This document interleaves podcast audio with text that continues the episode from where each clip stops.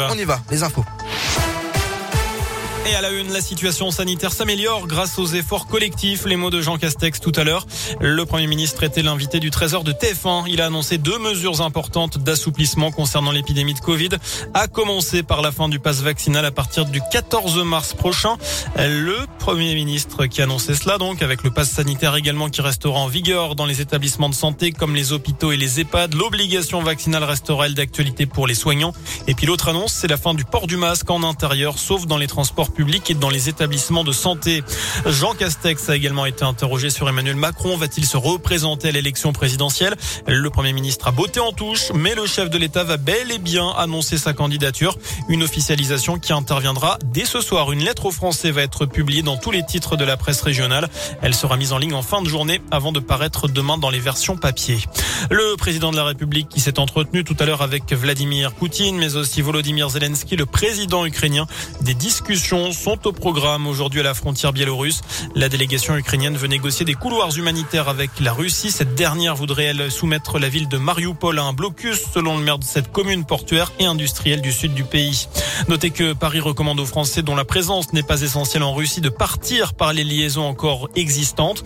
Pour rappel, l'espace aérien est fermé entre la Russie et les États membres de l'UE. Le ministère des Affaires étrangères renvoie vers celui de l'ambassade de France à Moscou pour y trouver des moyens de quitter le territoire. Enfin, plusieurs députés demandent à Emmanuel Macron de retirer à Vladimir Poutine la Légion d'honneur. Dans une lettre adressée au président, ils écrivent que le chef de l'État russe est allé contre l'ensemble des valeurs portées par la France. Son maintien dans l'ordre de la Légion d'honneur ne paraît plus possible puisque c'est une insulte faite à la paix, à la dignité et à la solidarité que nous devons au peuple ukrainien. Fin de citation. Dans le reste de l'actu direction la Haute-Loire et la commune d'Ali dans le Brivadois, un boulanger a été condamné hier pour négligence à deux amendes et ce pour un montant total de 1000 euros. Tout débute le 4 août dernier lorsqu'une cliente lui achète du pain. À l'intérieur, il y avait une souris morte. Alors rien ne prouve que le produit a été fabriqué par cet artisan qui dénonce une cabale, mais la direction départementale de la cohésion sociale et de la protection des populations a décidé de mener l'enquête dans la foulée. Un contrôle de l'espace de fabrication a eu lieu et les agents ont découvert sur place de la moisissure des toiles d'araignée sur les murs et des mégots de cigarettes au sol.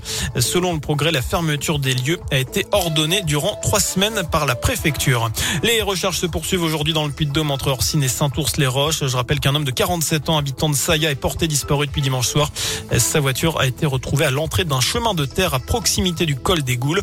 Une vingtaine de gendarmes et de sapeurs-pompiers sont mobilisés ce jeudi dans trois secteurs boisés d'après la montagne. Enfin du tennis, Arthur Rinderkner et Adrian Manarino sélectionnés avec l'équipe de France en simple pour affronter l'Équateur. C'est à l'occasion des qualifs pour la Coupe Davis. Nicolas Mahut et Pierre Hugerbert seront associés en double. Les rencontres débutent demain. Voilà pour l'essentiel de l'actu. Merci beaucoup.